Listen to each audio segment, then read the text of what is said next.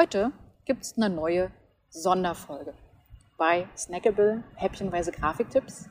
Ich habe hier ein Herzensthema, das da heißt, was ist schön, das mich schon sehr lange begleitet. Und inzwischen habe ich mehrere Menschen bereits gefragt, was sie denn schön finden. Und in dieser Folge jetzt heute werde ich diese Frage einer alten Dame stellen. Oh Gott, wenn ich jetzt sage alte Dame, das klingt so furchtbar, eine ältere Dame. Sie ist 81 Jahre alt, heißt Helga Nietzsche Faust und ist meine Mama.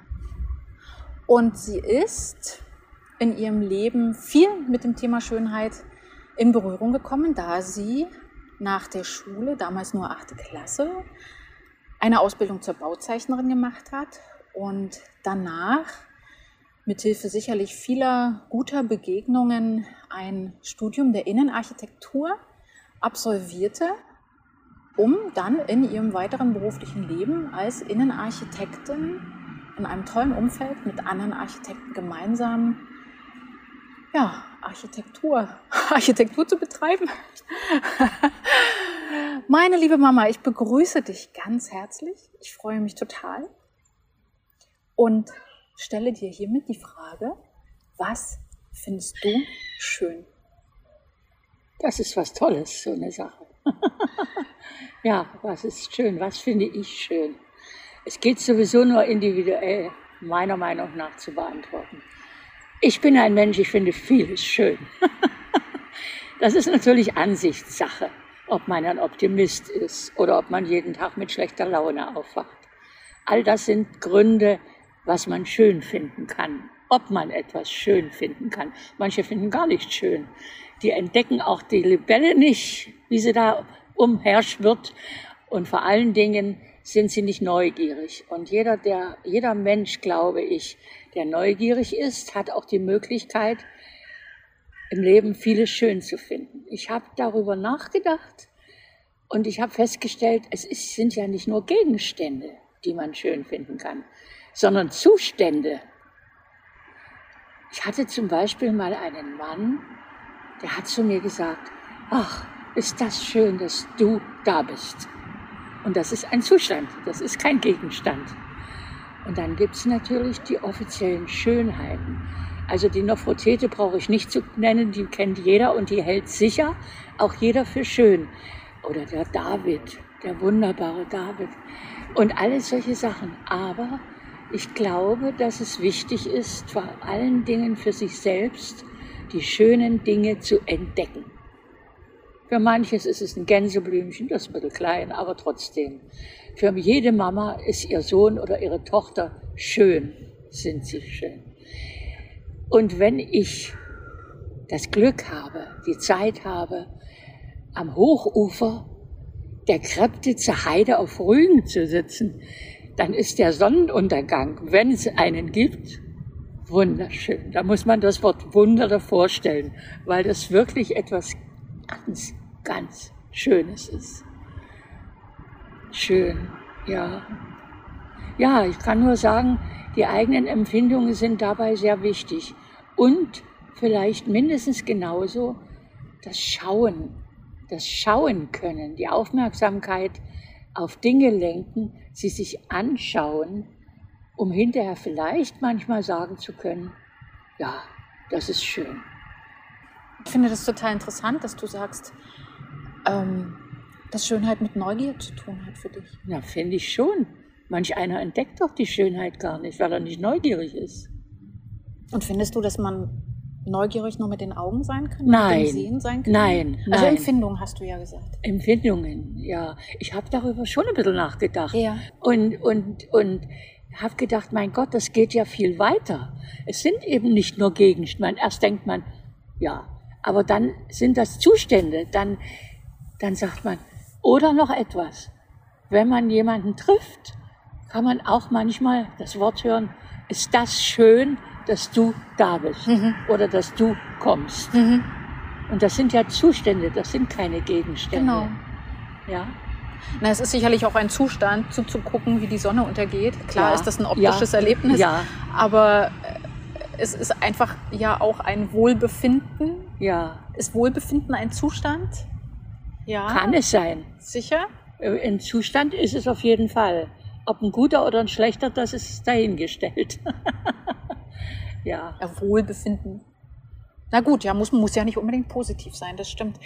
Ähm, hast du das Gefühl, dass du durch dein, deine Arbeit ganz besonders stark verbunden bist mit Schönheit? Ja, ja, unbedingt. Vielleicht nicht direkt Schönheit, es hat dann mehr ästhetische Dinge. Ich habe mich heute zum Beispiel gefragt, was im Lexikon steht über Schönheit. Das geht eigentlich nicht zu erklären, Mhm. weil das eben zu individuell ist. Jeder empfindet es mit, mit den Augen sehr stark, ja, aber auch mit dem ganzen Körper. Aber- die ab- Sinne, die Sinne sind wichtig, um, um schöne Dinge zu entdecken. Aber du hast jetzt gerade einen Unterschied gemacht zwischen Schönheit und Ästhetik. Ja, nein, äh, das geht zu weit. Na warum? Was ist denn der Unterschied für dich? Nein, es ist ja Schönheit, hat nicht immer was mit Ästhetik zu tun. Guck mal, wenn ich mir heute eine Figur von Ballach angucke, dann, dann habe ich das Gefühl, meistens, oder was anderes ganz Schönes, dass das eben das Gefühl, dass es was Schönes ist. Ja, den David hast du ja auch schon genannt. Aber ja, aber, aber es gibt Menschen, die wissen damit ganz wenig anzufangen. Die finden sehr wenige Dinge schön. Das kommt bei ihnen nicht so an.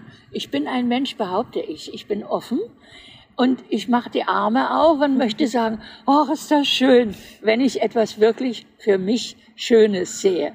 Was das dann ist, ist eigentlich jetzt im Moment nicht wichtig, aber dass ich es empfinde. Also ist es für dich eine ganzheitliche, ganz körperliche Ja, ja. Aufnahme Ja, sozusagen, so ein, ein Na- Gefühl. Natürlich äh, nicht unbedingt so großartig, wie ich das jetzt darstelle, wenn ich einen Schmetterling vor mir habe.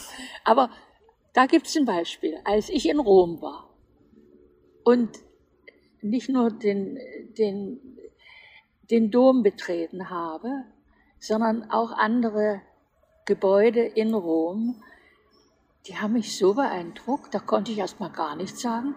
Und dann habe ich das Wort schön gar nicht aussprechen können, weil das einfach umwerfend schön war.